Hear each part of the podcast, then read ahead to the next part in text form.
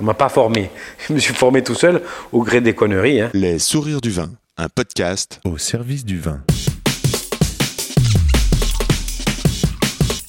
C'est quand même bon l'effet que ça fait.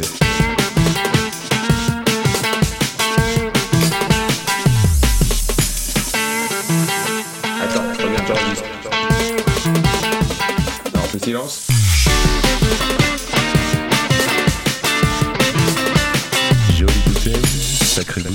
Quand le Conseil interprofessionnel des vins de Corse m'a proposé de donner une voix aux acteurs du vignoble, j'ai tout de suite été séduit. C'est vrai, depuis l'âge de 16 ans, c'est-à-dire depuis mon premier stage en cuisine, j'entretiens une relation d'amoureux charnel avec la Corse. C'est donc, naturellement, que je m'intéresse et mets en avant la progression de ce vignoble qui s'illustre par sa diversité de caractères, de climat, de cépages. On pourrait penser qu'à elle seule, la viticulture corse a autant de diversité que celle du continent. Dans ce cinquième épisode, un petit bijou de discussion. L'homme voyage dans le monde et reçoit le monde. Il s'est construit avec les autres et continue d'apprendre avec les autres. Un animal social empreint d'une grande observation, le tout mêlé à une énorme joie de vivre qu'il partage avec ces jeunes gaziers qui l'entourent à la vigne et au chai. Un bâtisseur qui ose des constructions multiples. Hello, c'est Diolo au micro. Ici, c'est Yann Diolo-Jean, rue de la Roquette. Les Sourires du Vin, c'est un podcast pour vous aider à cheminer dans le et les mondes du vin. Ce que je veux mieux savoir, mieux comprendre et nourrir de belles relations au profit de nos oreilles. Le comment du pourquoi des gens du vin. Une conversation à boire avec les oreilles. Pour me suivre et communiquer, je réponds sur Insta. Yann Diolo, Y-A-2-N, D-I-O-L-O, ou par email, yandiolo at gmail.com. And let's talk with Yves Canarelli. Ici, nous sommes euh, à côté de Figari. Nous sommes euh, là, là d'où je suis présentement. Je vois euh, une montagne, une chaîne de montagnes incroyable. Massif de Cagne. L'homme ou des cagnes? L'homme des Cagnes. Oui, l'homme ou des cagnes. C'est, vous avez une pierre qui est en haut. En fait, c'est deux pierres posées l'une sur l'autre. On ne les voit pas parce que c'est de loin, mais de près, c'est ce qu'on appelle l'homme de Cagne. L'homme ou des cagnes. C'est magnifique, hein. c'est une dentelle ciselée tout en haut. C'est magique. Surtout le matin, quand on ouvre les volets, moi j'habite là, hein, donc sur le domaine, et l'homme ou des cagnes en face. C'est génial. Donc euh, là-haut, c'est combien d'altitude? Je crois que c'est à peu près 1200 mètres. D'accord. Et là, au premier plan, on voit une colline, une autre montagne quand même. ce premier massif, je ne sais pas, je connais pas son nom, hein, mais il culmine à peu près à 400 mètres. D'accord. Et, et après, entre le massif de Cagnes et ce massif, il y a comme une vallée. Ouais. Et c'est génial aussi, c'est des endroits magnifiques. hein. Là, on est sur le domaine, donc on a une terrasse et on a vu sur les vignes, Oui. on a vu sur les oliviers. Tout à fait. De, de la vigne à 360 degrés. Euh, La cave est au cœur du domaine. hein. Donc on est entre, entre les oliviers, les vignes, on est au- en, en plein centre du domaine. C'est magnifique. Je vais vous dire quelque chose. J'ai l'impression que vos vignes, elles sont en pleine santé. C'est pas faux. C'est pas faux. C'est pas faux. Je suis content que vous l'ayez remarqué parce qu'on sort quand même d'une saison où il est où il n'a pas plu une goutte d'eau, sauf maintenant à l'automne. hein. Et heureusement qu'il a plu. Et elles ont passé l'été sans irrigation. Elles sortent au top. Donc je, je pense qu'on les soigne bien et puis qu'elles ont un bon enracinement. Et si vous avez fait attention, en arrivant, je pense que vous êtes arrivé par le grand portail, Exactement. vous avez dû voir qu'on a comme un sillon au milieu des vignes, un rang sur deux. Mhm. Et vous avez vu des tas de racines au pied des sillons. D'accord. En fait, on, on coupe ces racines après l'automne, une rangée sur deux, Oui. pour en fait forcer la vigne à plonger. Et ça, on le fait depuis longtemps. Et c'est pour ça que je suis pas pour l'irrigation. Alors, je suis pas intégriste du style à dire euh, non, pas d'irrigation. Moi, je suis pas favorable. Je ne condamne pas ceux qui s'en servent parce que je sais qu'aujourd'hui, on rencontre des conditions abominables au niveau de- des pluies. Il pleut plus. Mhm. Mais j'espère que je pourrai m'en passer. Et je fais tout pour m'en passer. Le principe, c'est que donc il y aurait dans la vigne euh, des petites euh, Radicelles, hein, radicelles, surface. voilà, qui se surfacent, et donc on, coupe ça pour que pour faire plonger. Quel est l'avantage d'avoir une racine qui plonge profond?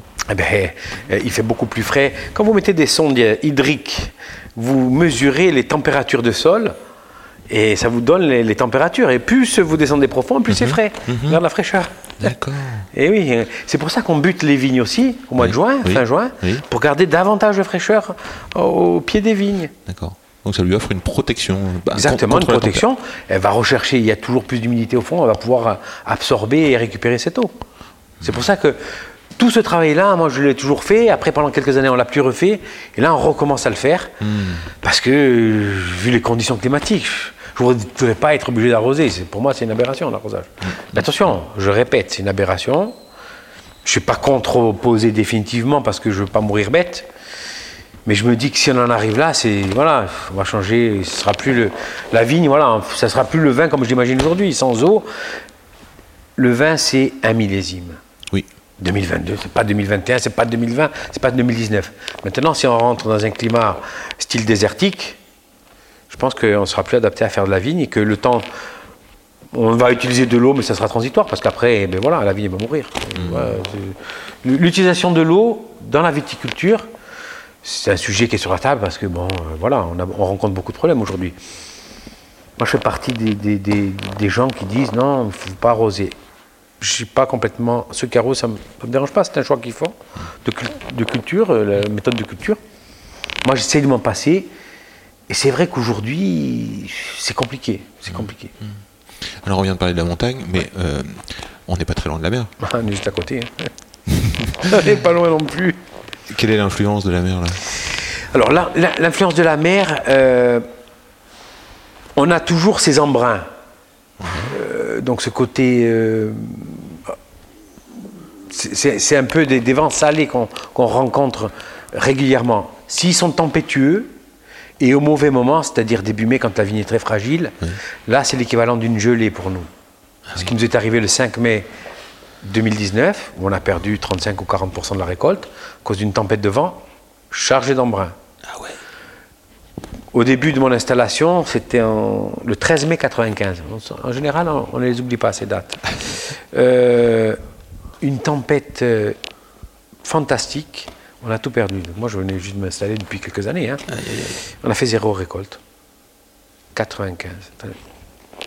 Et on s'en souvient. hein, donc, euh. Là, on a eu. en- alors, on les- après, on les a régulièrement, ces tempêtes. Mais quand c'est un peu plus tard dans le temps, c'est beaucoup moins grave parce que la vigne est beaucoup plus solide. Il y, a des, il y a des feuilles, on perd toujours un peu, mais ça, c'est pas très très grave. Au début mai, lorsque la vigne est fragile, lorsque c'est au tout début, euh, ben là, on perd tout. hein. On peut Eh tout oui. perdre. hein. Eh oui. Et on l'a eu en 2019, euh, le 5 mai, et on l'a eu en 95, mais on l'a eu d'autres fois. Mais c'est deux épisodes très importants. La montagne, la mer et euh, le vent. Est-ce que le vent peut être un avantage? J'ai l'impression que vous connaissez bien la région. La montagne, la mer, le vent. Mais le vent, lui, il fait la synthèse des deux. Il s'appuie à la montagne, il part de la mer et il ratatine tout là, si, quand il passe à 200 km/h. Parce qu'ici, on a des, des pointes de vent. C'est toujours ventilé ici. Avantage, inconvénient. Avantage, c'est que c'est sain au niveau des maladies. Ça assainit. Inconvénient, ça casse tout. Ça veut dire que nous, lorsqu'on fait les bourgeons, c'est-à-dire la période du mois de mai, début mai, on doit réfléchir avec la météo et le vent qui est prévu. Cette année, c'est très rare, hein, donc on, on va la marquer d'une pierre blanche, cette année, il n'y a pas eu un souffle de vent au mois de mai, ni au mois de juin. Donc on a pu faire tous nos travaux en verre comme il fallait. On a remonté nos fils de fer quand il fallait. Alors que d'habitude, on fait travaux en verre, on s'arrête, on remonte en urgence les fils de fer, parce que là, quand le vent passe, qu'on a fait les bourgeons, s'il est, un peu trop fort, il reste rien, non plus. Aïe, aïe, aïe. Donc le vent, c'est un, un ami et un ennemi. Quand il passe au bon moment, c'est un ami, et quand il passe au mauvais moment, il nous ratatine. Le bon moment, il me semble que quand c'est euh, le début, éventuellement. euh, Ben, c'est au mois de juin. pluie, Voilà. C'est au mois de juin. C'est quand euh, il y a du feuillage, que la vigne est, est sécher. Et exactement. Exactement. Ça ventile, ça rafraîchit aussi. Ça rafraîchit. Ça rafraîchit. On est sur une île. Oui. On est sur une île, il y a des massifs montagneux. Oui. En fait, c'est une montagne dans la mer, la Corse. Oui. Chaque vallée est différente. Si vous allez derrière cette vallée, il y a la vallée de l'Ortole.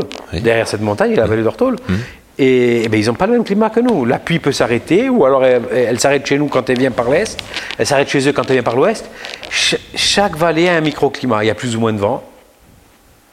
Par exemple, vous avez vu, malheureusement en septembre, la tempête qu'on a reçue. au Eh. Eh. Moi, le matin, je suis là, on voit arriver cette barre nuageuse noire. Qu'est-ce que c'est qui nous arrive?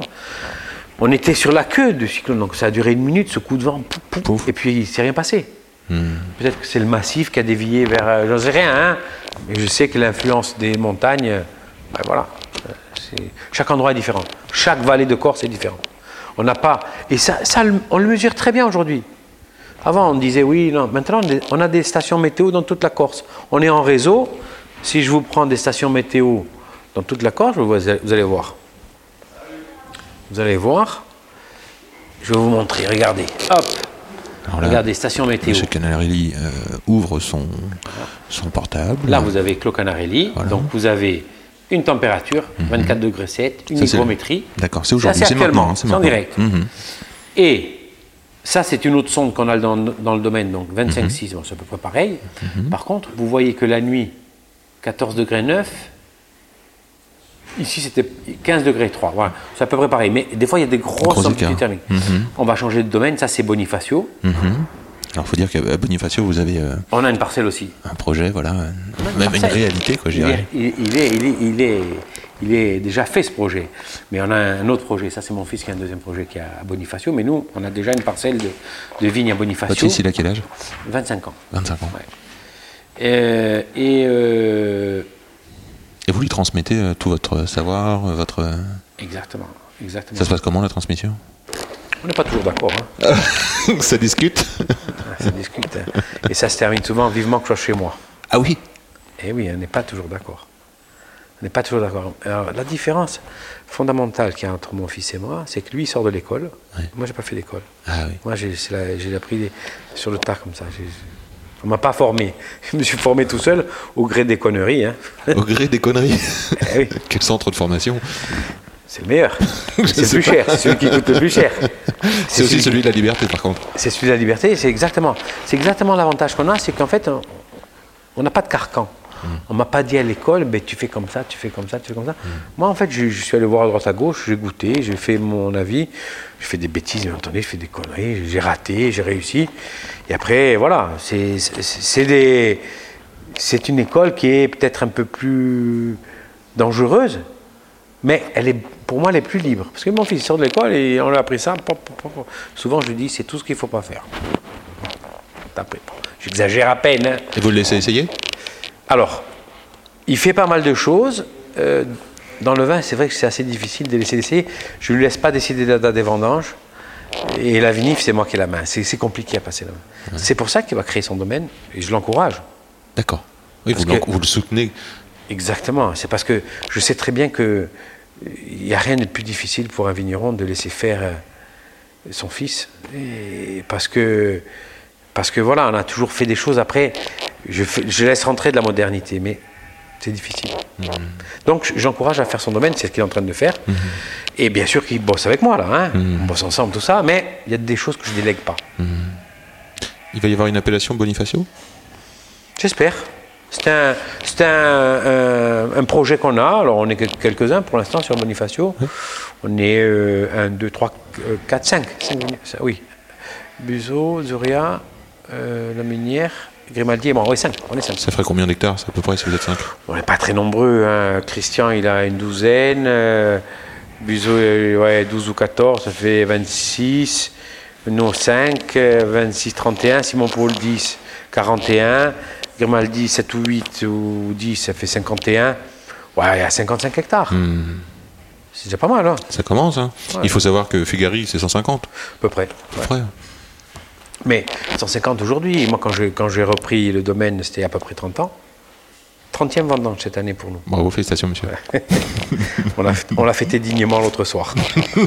Je vous montre encore une petite photo, mais ça. Allez, une photo. euh, les auditeurs vont pas pouvoir la voir, c'est dommage. On parce va la décrire. Eh, ah ben, vous allez voir, c'est sérieux, c'est sérieux, c'est sérieux, c'est sérieux. On a fait, voilà, 30 ans de, 30 ans de fête. Ah oui, d'accord. On dit un beau line-up, comme on dit parfois. hein. Comment vous dites?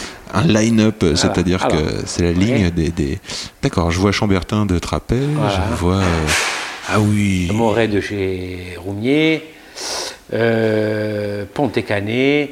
Côte-Rôtie de chez Cuiron. Euh, ça, je sais plus, c'est c'est Mano qui l'a mené. Côte-Rôtie de chez Pierre-Jean Villa. Euh, alors après, il y a toute une série de champagnes Guy Voilà, Jean-Marc. Selec, ouais. Magnifique. Et Nicolas Joly, Claude Bergerie. Hmm. Ah, Mais alors- Chabertin, Pierre Durocher, ça c'est génial. Magnifique. C'est le, le clou, oui. Alors, euh, ça en a fait quelques-uns.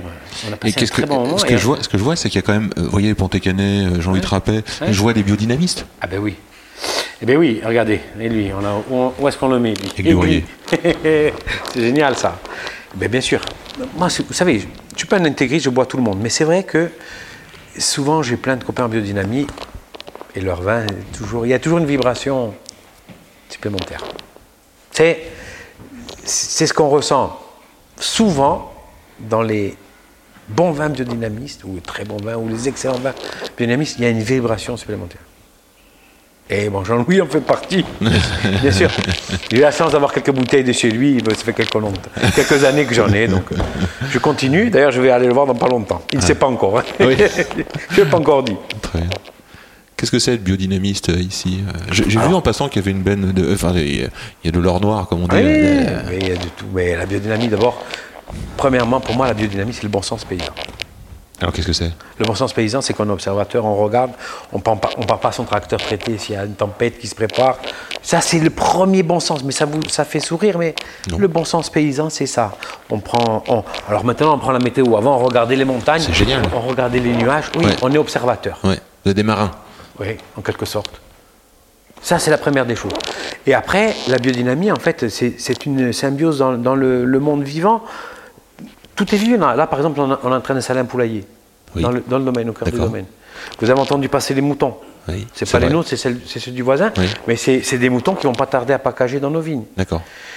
C'est le, le mélange du monde animal et du monde végétal, et ça doit- on doit trouver cet équilibre-là. Et dans cet équilibre-là, eh bien, chacun essaye de tirer le maximum, la quintessence euh, ben, de nos vignes.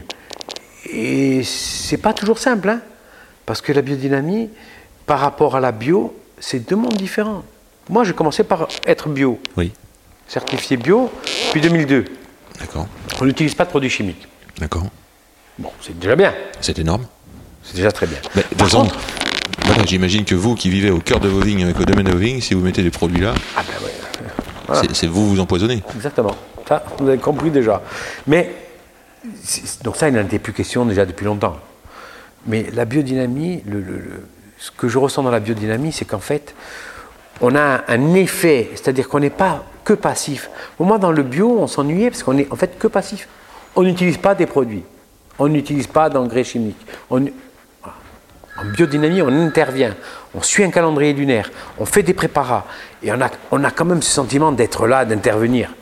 Et c'est pas que, on n'est pas que passif, on est actif. Vous êtes dynamique. Vous avez compris J'ai vu une casserole comme une casserole à couscous un Ouais, petit peu là en bas. Vous faites des préparations On fait des préparations, on fait des préparations, on fait nos tisanes, on fait, on fait plein de choses. On utilise des plantes. Dans la biodynamie, quand on est curieux, après on va chercher. On utilise des plantes, on peut utiliser des huiles essentielles, hein, plein de choses. On- le cerveau, paf, il enlève le bouchon qu'on a de, de la chimie et il passe dans un autre monde, dans le monde du vivant, dans le ça- monde végétal, dans le monde animal. Est-ce que ça a un effet sur votre euh, lifestyle? C'est-à-dire, est-ce que vous avez changé quelque chose dans votre, par exemple, dans votre médecine vous? Bon, je n'ai jamais été. Vous êtes en bonne santé, on dirait. J'espère. Je touche du bois.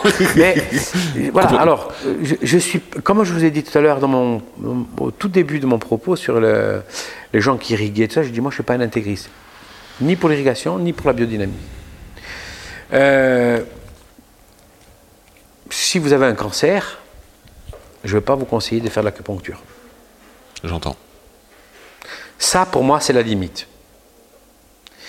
C'est-à-dire qu'on ne soigne pas tout avec la biodynamie.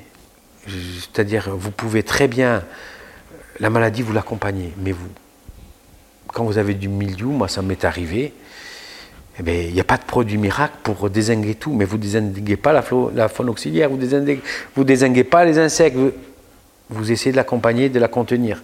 La biodynamie, c'est ça. C'est du préventif. Et voilà, mais je, je mets une limite quand même. Je ne peux pas entendre dire qu'on va soigner un cancer, ben, si on a un cancer, il faut aller à la chimio. Je dis, ouais, pour moi, je sais. Il y a Et des, je- il y a des et je degrés de gravité, oui. Ouais, et je vais vous donner quand même un, un exemple qui m'a marqué. Euh, Il y a une très grande vigneronne qui, qui était venue quelquefois au domaine, c'est Anne-Claude Lefebvre. ouais. Et je, vous- je- je pense qu'elle a été jusqu'au bout des choses. Ouais. Et pour moi, c'est quand même euh, c'est une perte terrible. euh, D'abord pour sa famille, bien entendu, mais pour, le- pour les vignerons, pour le monde des vignerons. C'est une grande dame. Et pour moi, je, je pense qu'on aurait pu la sauver. Voilà. Ça, c'est mon point de vue. Mais elle a été jusqu'au bout des choses. A de, ça, de, de ses certitudes, de- de- voilà. Et- moi, je ne suis pas jusque-là. Alors, puisqu'on parle d'Anne-Claude Lefebvre, il y, a- il y a quelque chose que j'aime de chez elle. Elle disait que elle aimait avoir une équipe de vendangeurs euh, euh, positive, joyeuse. hein. Elle disait que euh, cueillir euh, heureux, en gros, hein, ça faisait des vins avec une vibration Toujours. supplémentaire. Exact- non, mais exact. Elle a tout à fait raison. Et on a la chance d'avoir depuis, depuis deux ou trois ans une super équipe en cave et en vigne. Et on a une équipe joyeuse. Et on passe des super moments. Et ça se sent dans le ça vin, se- et ouais. ça se sent dans le vin. Alors, les jeunes écoutent de la musique en cave. Ouais. J'ai dit, écoutez, ne me faites, mettez pas votre musique techno, là, s'il vous plaît. S'il vous plaît À vous, c'est la musique classique. plutôt. mais pas que. Mais pas que. Mais j'aime beaucoup la musique classique. Mais pas que. J'aime le disco. J'aime. Mais j'aime pas les. La chanson aussi J'aime la chanson. Bien sûr que j'aime la chanson. Vous chantez vous-même? Non, je suis très mauvais chanteur. J'ai une casserole. une casserole. Non, non. Mais voilà. C'est vrai. Elle a raison. Il y a, il y a des vibrations. On passe, des- le mot, c'est vibration. Comment ils sont les jus là cette année C'est comment la récolte? Super. Magnifique. Ouais. Magnifique. En quantité? On a les deux cette année. En ça qualité? Et on a les deux. On a les deux. Je pense qu'on a une très très belle récolte en quantité et on a une qualité qui semble magnifique. Qui semble. on vient de décuver la dernière cuve. On a commencé les vendanges le 6 août. On s'est arrêté quelques jours parce qu'il a plu du, du 8 ou 9 août au, au 15 août. On a repris vers le 21. Ah oui, mais non, 6 août, je le réalise. il faut réaliser. Moi, j'ai des copains qui, quand, quand j'étais le 6 août les vendanges, bon, on a, duré- on a vendangé 15 jours le 6, après on s'est arrêté. Et Eux, ils rentraient chez eux, ils ont fini les vendanges entre temps, et nous, on a décuvé la dernière cuve ce matin. C'est incroyable. Ouais. C'est mûr Ah ouais. C'est la question qui fâche, mais la date de vendange, c'est toujours. euh, comment on fait pour avoir des maturités et préserver des acidités Alors, c'est pourquoi je vous parle que du, du grand millésime, du, du super millésime, c'est qu'on a de l'acidité, c'était pas prévu au programme. Ah oui. Eh bien, vu les chaleurs qu'on a eues accablantes, j'ai jamais imaginé qu'on aurait ces niveaux d'acidité. Et on a des acidités remarquables. Alors, on verra si les- lorsque les tartres seront déposés, on verra, hein, on verra en sortie d'hiver. Mais les jus qu'on a rentrés aujourd'hui, non seulement ils goûtent bien, mais en plus on a de l'acidité. Ah, c'est magnifique. Ah, ben, au sud, la quête de l'acidité, c'est le Graal. Alors hier soir, parce qu'on faisait des, prépara- des travaux préparatifs, Mathias et moi, on s'est offert Alta Roca 2019. Ouais. Et puis, euh, Sangro, comment vous dites, Sangro de, de la terre de sang, Terra de sang. Terra de sang. Tardessogne, Voilà, ouais. on comparait. Euh, C'était un 2020. Deux mondes rouge. différents. Voilà. Et on a senti évidemment deux, deux mondes. C'est deux mondes différents. Vous avez le monde du granit et vous avez le monde du calcaire. C'est incroyable. C'est incroyable. La fraîcheur calcaire. enfin, Exact. Et moi, moi, si vous préférez, toute ma vie, qui j'espère n'est pas finie, je vous la souhaite j'ai- longue, j'étais à, la- à la recherche de l'acidité. Sur le granit, c'est compliqué. C'est c'est pas acquis comme ça. Donc la biodynamie aide. On va l'enracinement des vignes aide. Mm. On fait tous ces travaux Mm-hmm. pour avoir l'acidité. Sur le calcaire, on l'a naturellement. Vous vous rendez compte Pour moi, c'est le gras là. Et donc c'est vrai que j'ai découvert à- sur ces terroirs calcaires quelque chose que naturellement. Pas besoin de se forcer, pas besoin de, de chercher midi à 14h. On l'a naturellement. Pour moi, c'est génial. Il y a une fraîcheur dans les- C'est des vins étincelants. C'est Et, c'est lumière, ouais, ouais, Ouais. brillant. exactement. Et la grande surprise, les blancs, c'était moins surprenant parce que euh, je m'y attendais, mais c'est les rouges. Oui, le rouge, ouais, ouais. Pour moi, la grande surprise, c'est les rouges. Et donc, sur le calcaire, on a trouvé, on a trouvé un équilibre. euh, je pense que les vignes, elles, elles ont une dizaine d'années maintenant. Enfin, on les a plantées en 12. Ouais, ça fait 10 ans. Ça fait 10 ans. elle ne s'exprime pas encore. Ça veut dire qu'il y a un, un énorme potentiel alors. Exactement. Pour nous, pour nous c'est ça qui est fabuleux.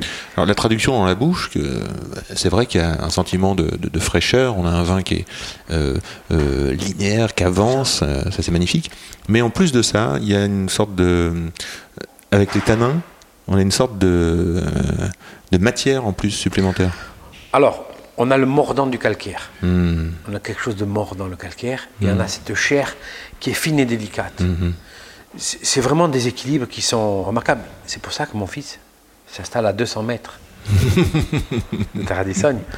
Euh, J'ai eu la chance d'avoir ces- d'acheter ces quelques terres Ouais. supplémentaires Ouais, pour qu'il puisse s'installer. Sur Taradissogne, je suis associé avec un ami, oui, Patrick Ferranti, oui. qui est mon associé dans Taradissogne, qui était un très grand sommelier, qui, était, qui est toujours un très grand sommelier, mais il a, il a pris sa retraite du monde de, de- de la restauration. Et Il est devenu vigneron. il est devenu vigneron avec moi. Et voilà, cette aventure, on l'a faite ensemble. À 200 mètres, la chance de trouver quelques terres et mon fils va s'installer là-bas. Oh. Je vais montrer encore une photo. Extraordinaire, allez-y, allez-y. Vous allez euh, voir à quoi ça ressemble. Bien sûr. C'est- L'endroit est génial. En même temps que je, que je vois, euh, que j'attends la photo, je vois les, les- les moutons et les brebis, je sais pas, passer Ouais, ouais, euh, là-bas. Ouais, c'est ça. Ouais. On, on est vraiment au, au cœur du, du, du monde euh, animal. Et si vous regardez bien, peut-être même des pigeons qui passent. Des on, est en- pigeons on est en pleine période de migration. oui. Ah oui.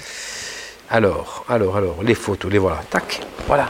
Ça, ça va être chez mon fils. Oh là là. Alors là, on voit, euh, on voit d'abord une, une énorme végétation. Tout autour, Euh, exactement. on voit la mer. Ouais. On voit la falaise calcaire. Oui. On voit. euh, oui, on peut, on peut comparer ça euh, pour les Normands à Étretat. là, C'est voilà. exactement. Ça, c'est la fa- falaise calcaire. Et vous voyez, on a refait tous les murs à l'identique. On dirait un clos bourguignon. Et- exactement. Et cet été, j'ai eu mon ami Jean-Claude Ramonet qui est venu. Ah bah. Je lui ai montré, il m'a dit Ah ben ouais, là tu rigoles pas. Qu'est-ce que tu crois, Jean-Claude? Tu crois qu'on fait semblant, nous Il dit Regarde. Et on a refait tous ces murs. Et vous voyez, là, là ça c'était. Avant, la- là, on avait commencé à préparer le sol, on a broyé. Il n'y a que de la pierre là. hein. Et là, par exemple, il n'y a pas de pierre. Vous voyez? D'accord. Ce clos-là, il n'y a pas de pierre. Et alors, là, c'est déjà planté ou ça va être planté? Ça, ça va être planté. Et je vais vous montrer où c'est par rapport à Taradissogne. Et, et comment vous allez choisir le, le pied, le porte-greffe Alors, je vais vous dire, je vais vous dire, vous voyez, Taradissogne, c'est juste à côté. Ah oui, vous êtes là. voisins. Ouais, Et on voit tout, tout de suite la colline qui monte. Exactement. Et cette montagne-là, c'est celle-ci. D'accord. On n'est pas va- loin, hein Ah non, on n'est pas loin. On n'est pas loin. Mais on est bord de mer, donc là, il pleut jamais. Hein. Hmm. Là, il pleut jamais. Plus de stress, plus de stress hydrique Oui. Là, il pleut jamais. Nous, ici, on est au pied de cette montagne. Donc le nuage, il vient là, jusque Eh oui, là, il et là, ça, et là, ça Et pleut. Il peut s'arrêter. Il peut s'arrêter. Mais là-bas, en général, il passe. Là-bas, c'est encore plus extrême. Hmm. Non, non, c'est terroir euh, fabuleux, ça. Et, et- et pour vous montrer encore une dernière photo, voilà, voilà ce que c'était. Ah oui. Donc là, on voit des pierres blanches. Ce sont d'énormes euh, pierres euh, blocs, hein, avec euh, un petit peu d'argile. Je dirais que c'est argilo-calcaire et non pas euh, calcaire. Ah non, ce serait du calcaire argileux. Oui. Bon, je pense qu'il y a au moins Oui. 70 ou 80% de calcaire là. Je vais vous montrer. Et, mais ce qu'il y a, c'est que le final, après, quand c'est fini, Voilà. et ça donne ça. Donc là, il y a une réduction, un petit peu de broyage de pierre. Et là, on a un terrain tout à fait, euh, on dirait presque de- des alluvions calcaires, tellement ça a été broyé. C'est joli. hein. Alors, exactement. Donc là, c'est prêt à planter. Et ça sera la nouvelle aventure. Et vraiment, c'est c'est excitant parce que. Je sens. non, c'est excitant. C'est- Moi, c'est c'est des- quand j'ai commencé à, à travailler à Terra-des-Sognes, la première fois que je suis allé sur ce terrain, c'était avec ma femme, 20 ans avant qu'on achète ce terrain. On se promenait, puis on est allé sur ce terrain. 20 ans après, j'ai pu l'acheter. Il n'y a, pas de hasard. hein. Magie. C'est magique. Voilà, simplement le mot, c'est magique. Et quand on a commencé à travailler, il y avait mon père, qui, qui est toujours vivant d'ailleurs, et qui m'accompagnait. Le premier coup de pelle, il était terrible. J'ai- j'ai- 20 cm de terre, 15 cm. Parce qu'à Terre il y a beaucoup moins de terre que les, les, les- les- les plantations qu'on voit. Ouais. Ah, que ici, n'en parlons pas. Mais que, que le terrain qu'on va planter là au mois de janvier, Ah, chez mon fils. Chez mon fils, il y a beaucoup plus d'argile. Rien. tout est planté à la baramine. D'accord. Chaque pied de vigne est planté à la baramine. Donc là, il fait vraiment l'effort pour aller chercher les racines. C'est pour ça que je vous dis 10 ans, mais pas encore l'enracinement, on n'est pas encore au top. Je pense qu'en dans 15 ans, on va commencer à y voir plus clair. Pas de pressé. C'est tout. Tout à- l'heure, quand je vous ai demandé à quoi ça sert d'avoir un enracinement profond, je pensais que vous alliez me répondre. euh, c'est pour que, le, le- le- pour que la baie, pour que la plante puisse minéraliser le Ah sol. ben là, on est dans la pierre. Alors, le minéral, il est tout de suite. Hein. Hmm. Tout de suite. Et à propos des pieds et des porte-greffes, Alors, on a, nous, on a planté de plusieurs euh, façons. On travaille beaucoup avec Lilian Berillon, qui est un, un grand pépiniériste. Corse Non, Ou- non, non, du continent, il est biodynamiste. il- D'accord, il, d'accord. fait- Il fait des plans. Des- le plan, c'est vachement important. Quand vous mettez un plan, mais en principe, c'est pour votre vie. Et oui. Bon, même, même celle, euh, normalement. En principe, c'est déjà pour la vôtre. Et pour les suivants, ça serait encore mieux. Bon. Et on se rend compte aujourd'hui que le matériel végétal, il est souvent négligé. On a des clones, on veut pas de clones. Enfin, tout ça, c'est compliqué. Donc nous, on a essayé de se faire une collection de beau matériel végétal et on a la chance. On, a, on exploite, parce que ça, c'est pas notre vignoble, c'est pas le nôtre, mais c'est nous qui l'exploitons. Oui. Les dernières vignes préphyloxériques de Corse. Incroyable. Chez Taradorasi, ça s'appelle. C'est les vignes de Nicolas Tomboni. D'accord. Et c'est des francs de pied. D'accord. Et c'est des francs de pied. Ils sont plantés où? Elles sont du côté de Sartène. C'est très sablonneux. D'accord. Donc ceci ça explique cela. euh, pas. Ceci explique cela.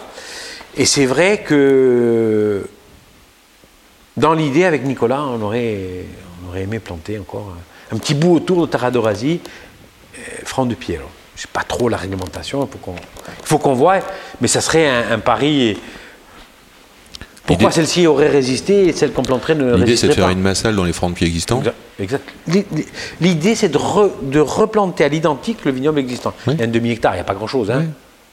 Mais sur le- un ou deux hectares. Mais c'est vrai que s'il n'est pas replanté, cet hectare, euh, cet demi-hectare. Donc ce matériel végétal, Oui. moi je le reproduis chez moi. Ah, Donc on a sauvegardé quelques... il va être surgreffé. Exactement. Donc on a plusieurs techniques. On a acheté des plants greffés soudés. On a acheté euh, de l'américain, ce qu'on appelle le, le porte-greffe, et on a greffé sur place. Le fameux SO4 peut-être? Non, nous, c'est. Alors ici en Corse, très souvent c'est le R110 parce que c'est celui qui, qui résiste à la sécheresse. Et avant tout, avant tout, c'est la sécheresse. hein. Nous, même à Bonifacio, il n'y a pas de calcaire actif. C'est 2, 3, 4% peut-être calcaire actif, mais Est-ce que vous y connaissez quelque chose en, en Vitis Lambrusca non. Je, je demande parce que euh, quelques idées nous, me parviennent, euh, comme quoi le Vitis Lambrusca donne pas les mêmes goûts que Vitis vinifera, qu'on surgreffe. Alors, euh, Vitis Lambrusca, c'est quoi? C'est la vigne originelle? C'est la vigne qui vient des États-Unis et qui résiste, qui résiste euh, Alors. à cet insecte. Alors, je, je- je vais vous Sur dire, il y a, lequel on- il y a on une réflexion, si vous voulez, une réflexion qui m'a traversé l'esprit à un moment donné, c'était euh, la recherche de la vigne originelle, la vigne sauvage, Oui. Comme on qui, pourrait faire. existe- qui existerait toujours à l'état sauvage en Corse. Il y aurait des traces. Et, et- et cette idée, que je n'ai pas développée, hein, euh, serait justement de remettre la main dessus et de greffer par-dessus. Génial. Ou, ou- ou partir du pépin de cette vigne sauvage? Pourquoi pas Mais en tout cas, ce serait de repartir de cette vigne euh, mère, enfin initiale. Si on peut, si on peut dire ça. Ce serait ça l'idée. Après, est-ce que c'est une idée un peu folle ouais? Bon, Bon, il faut peut-être avoir des rêves ou des, ou des Ouais. convictions. Voilà. Et euh, alors, si on parle de, de- de goût, je sais que vous, bah, par exemple, à, à Terra di Sogno, vous avez planté du car. Car- Carcadio lunaire. Merci, c'est l'heure du cours de langue corse.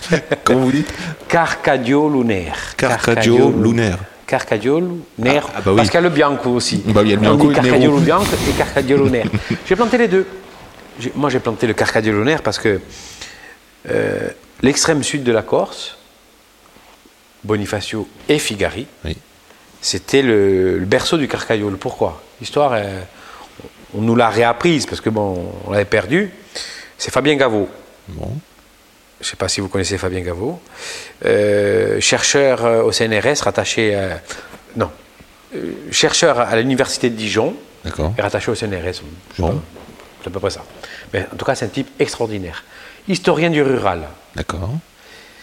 Et Fabien, il, il a une particularité, c'est que on l'a sollicité en Corse à un moment donné pour faire justement un exposé sur la date, la date des vendanges. D'accord. Et, et ce monsieur-là, il est, c'est un, un- un bonhomme fantastique qui va rechercher, il va nous, il nous réapprend notre histoire. Et à Bonifacio, on lui avait demandé de, de travailler sur l'appellation Bonifacio, quand est-ce qu'elle avait disparu, et qu'est-ce qui s'était passé et pourquoi. Et il nous a raconté ça. Je prends le temps de vous la raconter parce qu'elle est fabuleuse. Merci. S'il vous plaît. Trois phénomènes. Odium, phylloxéra, incident climatique. Voilà pourquoi la vigne a disparu à Bonifacio. Je vous ai fait un raccourci, maintenant je vais vous dire comment et à quelle date. 1860, oidium. L'odium apparaît et On sait, on sait pas le traiter. On sait pas lutter. on ne sait pas le traiter. Et il commence à ravager euh, le vignoble corse et le ravage. 1870, 1880, euh, vous savez ce qui s'est passé, phylloxéra. Euh, vous avez entre-temps Bonifacio qui fait qu'on a un terroir venteux avec des tout petits rendements. Donc ça on le sait, c'est dans les archives du Vatican. La Corse était, appartenait au Vatican à une époque, donc on a plein d'archives. Euh, La Corse n'était pas divisée en, en départements, c'était des pièves. D'accord. Et chaque piève était dirigée par des ecclésiastiques, et donc était rattachée au Vatican. Et donc on sait exactement ce qui se passait. Mais il faut aller chercher dans les archives, notamment du Vatican. Et donc 1860, Odium, 1870-1880, Phylloxéra, et en 1894, si ma mémoire ne me trahit pas, c'est la troisième année d'épisode venteux. De suite. Ouais. Donc 92, 93, 94. Et c'est à ce moment-là que la vigne et les vignerons sont ruinés. Ils en peuvent plus, ils sont ruinés. Et ils avaient déjà commencé à changer de culture en 1860, à planter des oliviers. Olivier. Donc il y a une.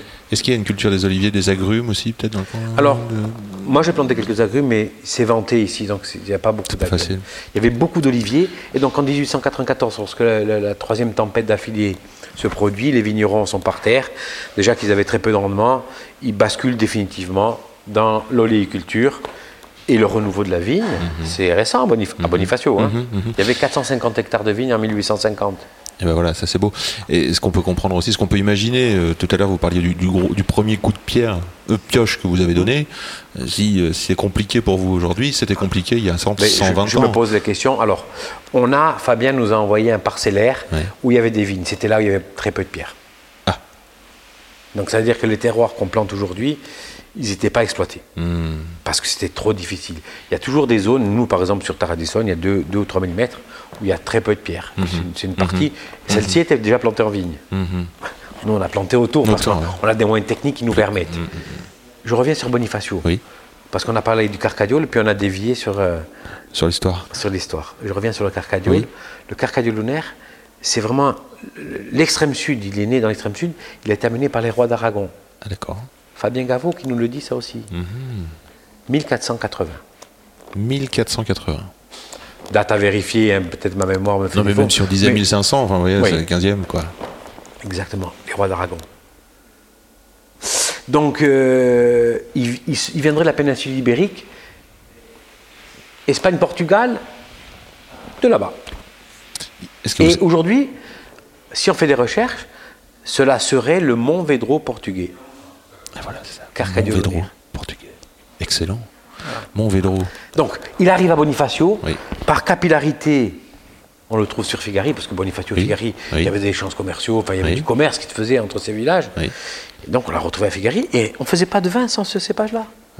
Il n'est pas simple. Hein Quel est son. J'ai j'ai entendu dire que c'était un cépage teinturier, c'est-à-dire qu'il a un jus rouge. oui. Mais quel est son goût? Moi, je dis qu'il est sanguin. Sanguin. Sanguin. Sanguin à la manière d'un cabernet franc, par exemple? Non, il est sanguin mais fin. Alors, le, le cabernet franc, il est peut-être un peu plus rugueux, un peu plus que. Pour les tanins, oui. Ouais. Et lui, il est quand même assez rond, il est assez fin, il a, il a beaucoup de qualités. Il est sanguin. Il peut être aussi légèrement animal. Alors, Hmm. moi, j'ess- j'essaie de ne pas l'avoir trop animal. C'est compliqué. C'est pas un cépage qui est simple. Quand il est grand, il est immense. Est-ce qu'il est, euh, traducteur de sol? Comme pourrait être un pinot, par exemple Alors, Ou un sacarel non. Il est, il est il est traducteur de sol, mais moins que le chacarel. Le chacarel, lui, c'est un, c'est un caméléon. Le chacarel, il- Ça lui va bien oui, c'est un caméléon. Il est un peu moins, parce qu'il a quand même une, une trame, euh, une trame rustique, le carcadiol, qui est, qui est assez commune. Mais entre le granit et le calcaire, on a les deux expressions, nous. Il y a quand même des différences. Il y a plus de fraîcheur, bien entendu, sur le calcaire. Et par exemple, si vous deviez euh, comparer le, le sacarel de granit et le sacarel de calcaire, vous avez ça aussi. Hum, j'ai ça aussi. J'ai ça dans l'armoire, oui. Le granit, Alors- comme- parce qu'on parle peu du granit finalement, ça fait quoi comme, euh, comme, euh, comme, Alors, le comme gra- type de vin? Le, le granit, si vous préférez, ça fait beaucoup de finesse. Là aussi, il y a du minéral aussi, parce qu'on parle beaucoup du calcaire, vous avez raison, mais le granit, c'est génial. C'est c'est pas génial, mais pour moi, il est plus chaud. Ça donne des vins plus mûrs, ça donne moins d'acidité, plus de rondeur. Alors que le calcaire, il va garder ce mordant, cette finesse, cet éclat, euh, cette euh, minéralité exacerbée, ce côté crayeux. Granit, c'est différent, c'est un peu plus aromatique, il y a plus d'épices. Euh, le calcaire, on va aller, sur, pour parler du chacaré, sur la cerise noire. Pas les mêmes mondes. C'est deux styles très différents. C'est pas un- l'un qui est meilleur que l'autre. Mais moi, ce qui est génial pour moi, c'est d'avoir les deux de côté. J'ai une demi-heure de voiture, euh, je passe du, du monde minéral euh, granit au, au calcaire. Pour ça, c'est fantastique pour moi. Je pense que dans, dans- dans- dans- je dirais, pour un vigneron, c'est fabuleux d'avoir ces, ces deux mondes di- différents côte à côte, là, à côté. Est-ce que vous avez le sentiment qu'il y a une mode du goût Et est-ce que cette mode du goût va vers la fraîcheur? Moi, c'est mon sentiment en fait, en tout cas. On Oui. cherche Il y a- l'attention. il y a une mode du on goût. cherche- a- donc, on parle beaucoup de calcaire, Oui. on parle beaucoup de- Euh, on a parlé des vignes, on a parlé donc du calcaire, mais je, je crois voir aussi du haut de votre terrasse que vous avez une recherche de fraîcheur par les outils de vinification. J'ai cru voir des amphores. Oui. Oui. Moi, j'ai travaillé. alors, pour en venir à la mode du goût, euh, pourquoi dire mode? Non, la tendance, on va dire, c'est aujourd'hui, c'est des vins frais. Pourquoi? Peut-être parce que le climat change, qu'il fait de plus en plus chaud, qu'on a en- envie d'avoir de la fraîcheur dans un verre, qu'on n'a pas envie d'avoir des vins écrasés par le bois, que des vins trop ronds, trop lourds, trop aromatiques pour les blancs et les rosés. On met souvent le mot minéral, je sais pas ce que ça veut dire, mais bon, voilà. Mais c'est des vins frais qu'on aime. Oui. C'est vrai qu'aujourd'hui, cette recherche-là, mais frais, ça ne veut pas dire dilué. Hein Attention. Frais, ça ne veut pas dire dilué. En même temps, ce serait dur de faire diluer en ce moment. Ah oui. Oui, ce c'est très difficile. Sauf si on irrigue.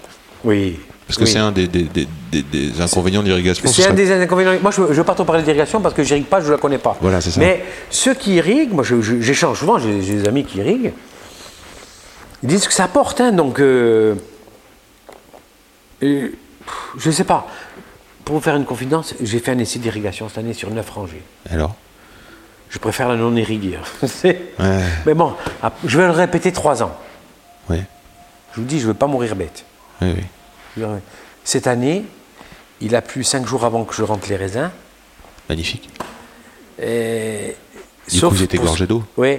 voilà. Non, mais sauf pour ceux qui étaient irrigués, ils ont pris trop d'eau. Ah.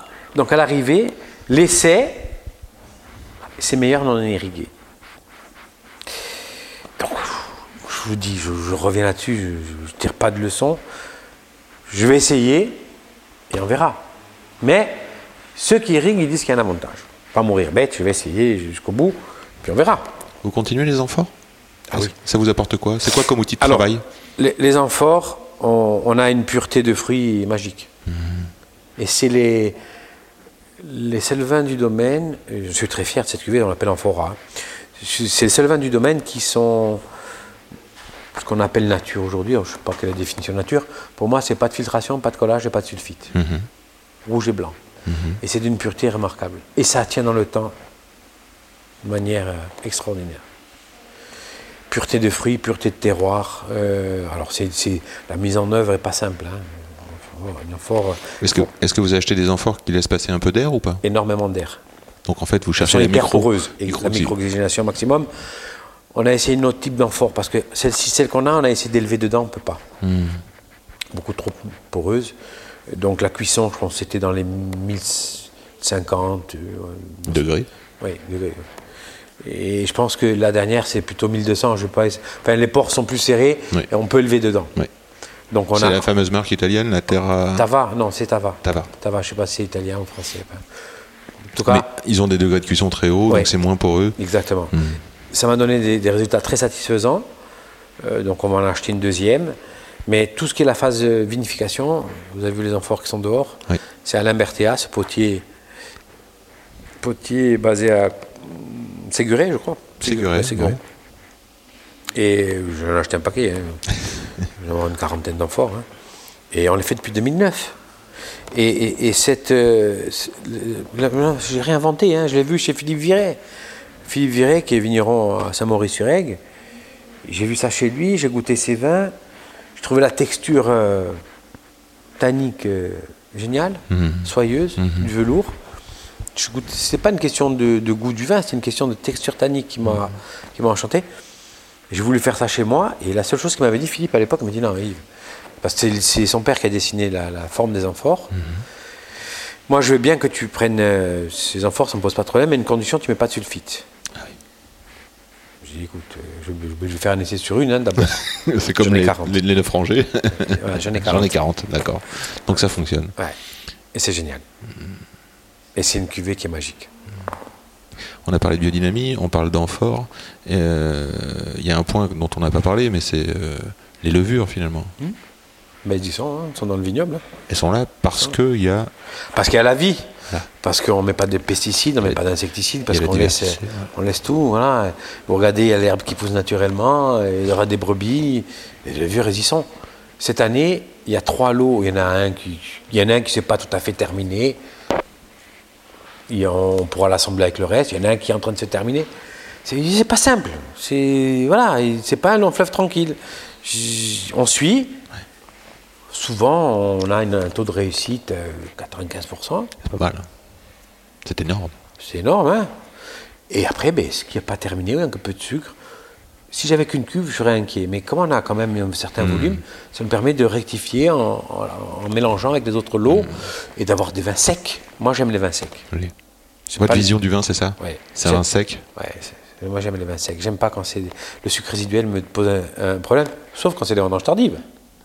Mais sur, sur les vins blancs, rouges, euh, ou euh, rosés, n'en parlons pas, ça, ça, c'est moi, j'aime quand le vin est sec. C'est, voilà, c'est, ma vision du vin.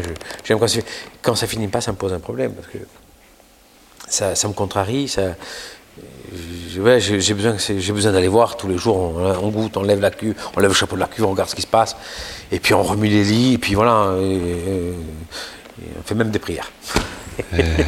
ça se termine. Mais c'est pas simple. Je, dois avouer que c'est pas simple. Et là, on est dans la phase euh, finale du, pro- du process de vinif. Je dirais que les malos sont pas faites, hein, ou très peu. Ça en commence. Ça va venir, ça va venir. Et quand on a déjà fini les sucres, c'est bien. Et là maintenant, j'aime le fruit, j'aime pas les, les goûts déviants. Hein. Oui, oui, oui, oui, Là maintenant, on fait des recherches de brettes, savoir si on n'a pas des brettes. Pour moi, lorsqu'il y, a des- il y a des brettes, c'est un défaut, c'est pas une qualité. Hein. Eh oui. C'est important de le dire parce que Oui. on ne sait plus trop où, où placer le curseur. Alors, moi, pour être honnête avec vous, je suis pas très sensible aux brettes. Mhm. C'est-à-dire qu'à jusqu'à un certain niveau, elles ne me dérangent pas. Mon fils est hypersensible et, et, et, Il les écarte. et les écarte. Bonne Donc, nouvelle. Oui, oui, bonne nouvelle. Mais après, lorsqu'on compare un vin qui, qui est vraiment pur euh, et qui n'est pas du tout de brette, et un vin qui a des brettes, c'est pas du tout la même sensation. Donc je, j'aime pas. Moi, je veux que- pas transformer un défaut en qualité. On parle de quoi? De la sensation en bouche? On parle du nez? On parle... Il y a la sensation en bouche, le nez, il y a tout. Qu'est-ce qui différencie dans la sensation de bouche? C'est très asséchant, les brettes. Intéressant, on n'en parle jamais, ça. Très La finale elle est dure. Elle est dure parce que justement, il y a les éthylphénols qui font que euh, vous avez ce- ce- cette finale. Euh, On dirait que vous mâchez quelque chose. Ouais. Le goût, ça pue l'écurie. Oui. Ces, ces odeurs. euh, Oui, mais on a tendance souvent à dire c'est pas le terroir. Pour moi, c'est pas le terroir. oui. Moi, j'aime la pureté. C'est pas, ce serait pas l'animalité euh, de ce que vous défendez dans le carcajou? Non, Nérou. non. Mais le carcagnole est très sujet aux brettes. Et il est animal. Il, est, il y a le, le bon animal et le mauvais. et comme je suis pas sensible, moi, c'est très difficile. Donc, on fait des analyses et on, essaie de les détecter très tôt. Oui. Alors, euh, quel est le geste pour les éliminer, par exemple? Alors, pour la cuvée amphora, qui est un vin nature, Oui. les sulfites, ralentissent euh, la population de Brettanomyces. Très bien. Alors, c'est moitié des doses de cheval, je veux dire. c'est approprié. C'est approprié. ça peut les désinguer, mais celui qui boit le vin, il est mort aussi derrière. Ouais, hein. ouais, Enfin, il n'est pas mort, mais il est mal à la tête. On fait un passage au froid, là maintenant, quand on, on- on a analysé tous les lots, on met dans une cuve inox d'accord. et on met au froid 4 degrés pendant deux mois. Je vous dis, je n'ai pas fait d'école. hein. Et a priori, on a éliminé pas mal de problèmes euh, en faisant cette opération-là. C'est extra? On verra si ça continue dans le futur. Mais en tout cas, on fait ce process depuis 2016 où on a justement on a eu des brettes dans le dans le la cuve amphora, Hmm. mais pff, terrible. Et, et depuis on le fait. Et donc 17, 18, 19, 20, 21 et 22, on passe au froid entre un mois et demi et deux mois à 4 degrés. C'est un bel outil le froid. Oui. Mais quand on est en, en- en nature, chaud, froid, oxygène. Et euh, peut-être euh, réduction aussi, peut-être protection contre l'oxygène. ouais, ouais. La réduction, le gaz carbonique, ouais, C'est ça, ça. c'est mon fils, regarde. Protection. Le fils. Ah voilà, bonjour. Je m'appelle Yann. Simon Paul. Simon Paul. Enchanté. Bonjour, je m'appelle. Ouais, bonjour, je m'appelle Simon Paul. Donc euh, vigneron, euh, je suis le fils d'Yves et je suis en train de m'installer euh, donc à Bonifacio. Il paraît que vous goûtez euh, très droit et que vous écartez euh, les brettes euh, de manière très sensible. Ouais, je suis allé 5 ans à l'école et ça m'a bien formé. Voilà. Précis. Très précis. Merci. Je- J'ai bientôt fini avec Yves. Je, je lui pose encore 5 minutes de questions et, et il est à vous. Ça vous va, Yves? Oui, parfait, parfait. Il va arriver. Merci. Alors, euh, c'est bientôt la fin, mais euh, j'aime bien euh, regarder les chaussures euh, des, des- des personnes que je côtoie. Ah voilà. Mais qu'est-ce que c'est que ce H? Hogan. Je connais pas. C'est une marque. Des chaussures que. Elles, ont fait, elles sont un peu usées. Hein, elles commencent à Ah, je être- vois. Hein, Elles marchent, ces Ouais, chaussures. c'est- c'est- ces chaussures, elles marchent, exactement. On sent que c'est des chaussures que on peut tout terrain un peu. On, peut Elles sont tout terrain, et on les mouille, et quand on est dans les vendanges, on mouille. C'est pas grave, elles ressortent bien. on dirait des, des- des chaussures de.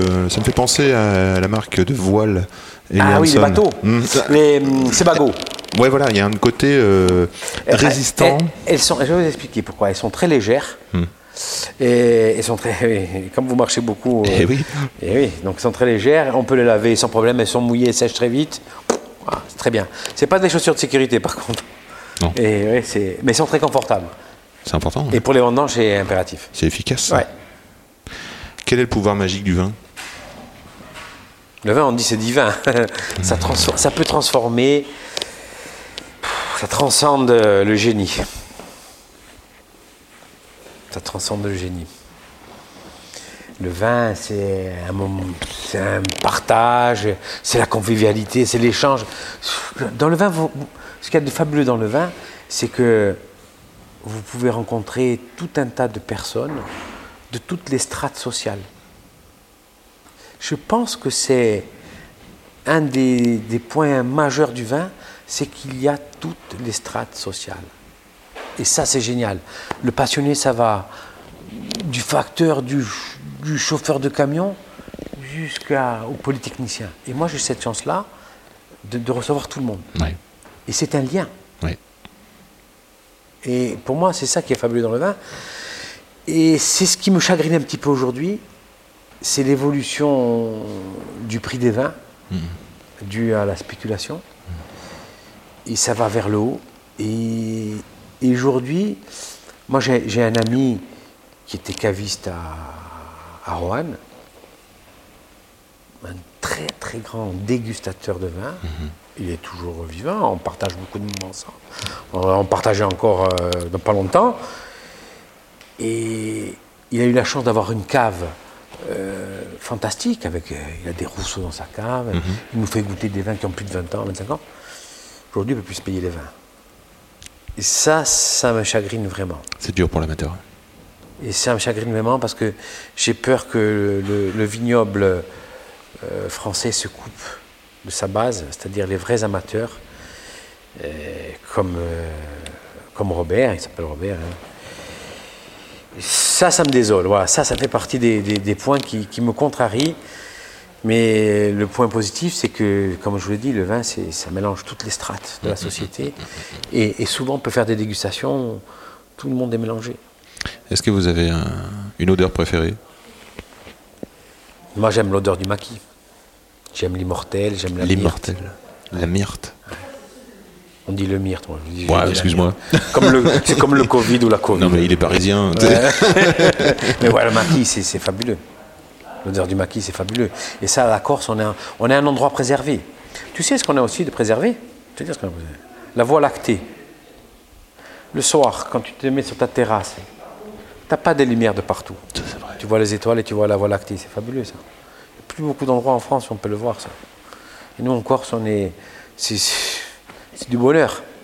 Je prends, je prends, si tu préfères, j'arrive à un âge où j'ai bientôt 55 ans, donc je suis pas vieux, hein, mais je prends du recul sur pas mal de choses et j'apprécie de plus en plus les moments simples où tu t'assois et tu regardes la montagne. Je te montre encore une photo parce que j'immortalise ça. Allons-y. Euh, le coucher de soleil, tout simplement ici. Tu vas voir. Coucher de soleil. Alors, est-ce que je trouve un coucher de soleil? Là, il y en avait un, mais il y avait le feu derrière. Tu vois? Ah oui. Donc on voit, euh, on- nous Tout- là on est sur le, je reconnais le terrain de Ça, c'est Boniface. Bonifacio. Voilà. Exactement. Tu vois ce coucher de soleil là? Ah oui, oui, oui. C'est c'est simple, c'est des moments simples, mais ici, D'intensité lumineuse. exactement, l'intensité de terre, voilà.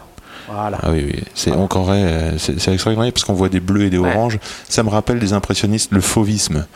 Oui, Et tu vois comme c'est fabuleux ça C'est assez extraordinaire. Et ouais. ça, c'est ces moments-là, si tu préfères, quand tu as la tête dans le guidon, j'ai toujours la tête dans le guidon, je cours, tu as vu, je suis arrivé en retard, j'étais sur un chantier parce que je suis en train de finir un bâtiment. Ouais. Voilà, bon.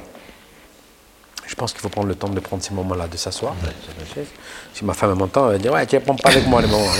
Je vais essayer de les prendre de plus en plus avec toi, ma chérie. Mais voilà, il faut- pense qu'il y a un moment pour tout et il faut prendre ce temps de respirer. Ça s'appelle la respiration, ça. Et la société moderne, elle, elle nous aspire. Et il faut lutter pour ne pas rentrer dans cette expression. Moi, je- je- j'ai travaillé comme un fou, je continue toujours, mais je commence à m'octroyer certains moments. Et ces moments, ils sont simples. hein. Pas besoin de.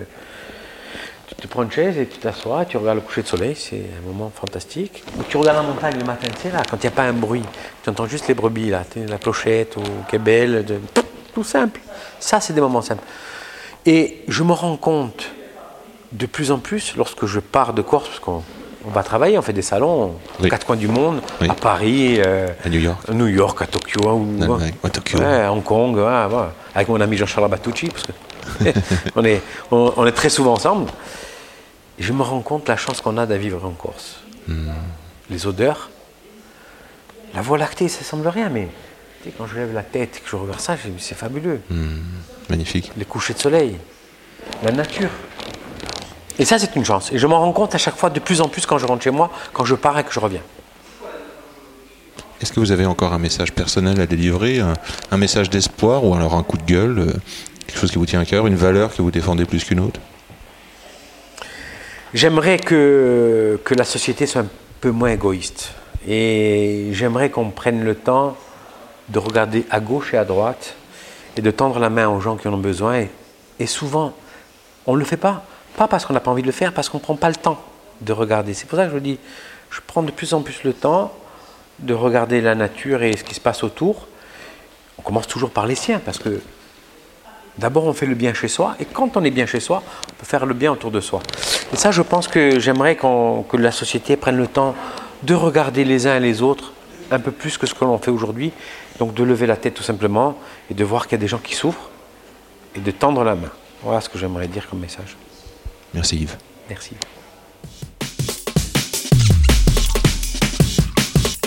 C'est quand même bon l'effet que ça fait. Merci, merci, chers amis auditeurs. Merci d'avoir écouté jusque-là. Faites tourner, faites-le savoir, dites-le que ça existe, ce podcast. Ça nourrit, ça renforce, ça nous fait plaisir aussi. Merci Felipe et Musique pour le son. Merci encore Yves Canarelli pour ce délicieux moment. Merci Léa Decazo pour la relecture et les références. À bientôt. Attends, silence